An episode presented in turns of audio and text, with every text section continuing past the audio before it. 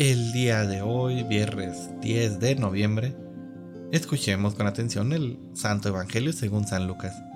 En aquel tiempo Jesús dijo a sus discípulos, había una vez un hombre rico que tenía un administrador, el cual fue acusado ante él de haber malgastado sus bienes.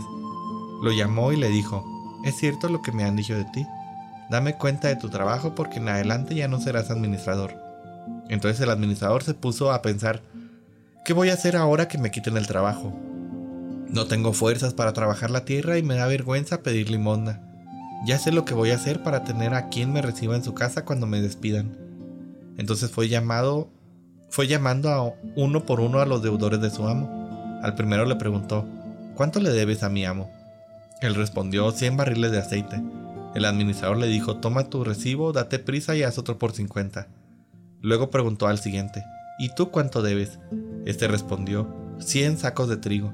El administrador le dijo, toma tu recibo y haz otro por 80. El amo tuvo que reconocer que su mal administrador había procedido con habilidad, pues los que pertenecen a este mundo son más hábiles en sus negocios que los que pertenecen a la luz. Palabra del Señor. Queridísima familia, muchas veces me han preguntado si la sabiduría, el talento, el empuje que con frecuencia usamos en nuestra vida cotidiana, lo usáramos para la construcción del reino, ¿qué es lo que lograríamos? Y bueno, este, me he puesto a pensar en esta pregunta que alguna vez me hicieron.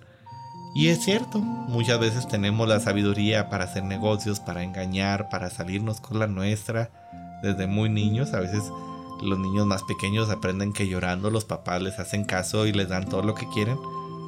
Pero si utilizáramos esto, esta sabiduría, este talento, esta fuerza para lograr hacernos con lo que nosotros queremos, si esto lo utilizáramos para la construcción del reino, para la evangelización, para llevar el socorro a los necesitados, seguramente nuestro mundo cambiaría de una manera drástica y muy diferente hago aquí la pregunta, o más bien te invito, a que hagas un recuento de todos los dones y carismas que Dios te ha dado.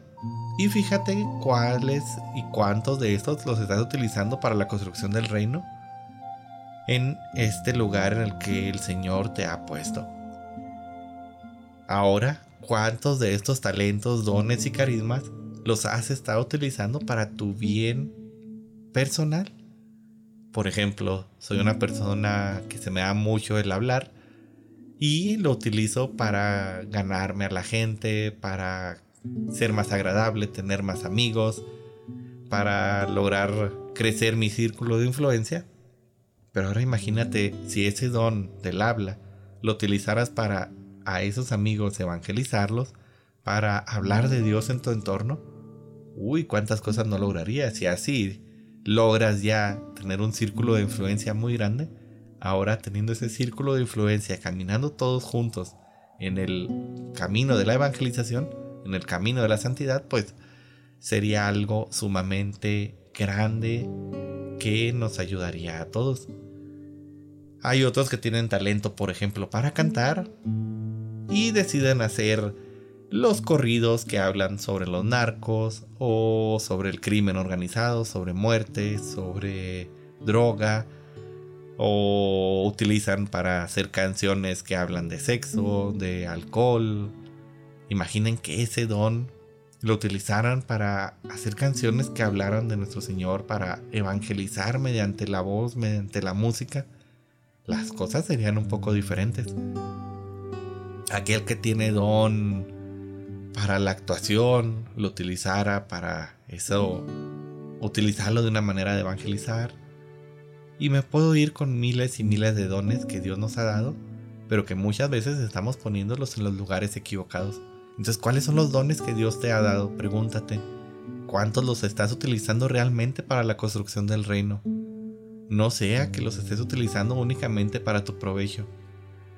Aquí la invitación que te hace el Evangelio es que cambiemos un poquito y comencemos a utilizar los dones que nuestro Señor nos ha dado en aquello por lo que nos los dio, que es la construcción del reino, la evangelización y el camino que nos llevará a la santidad.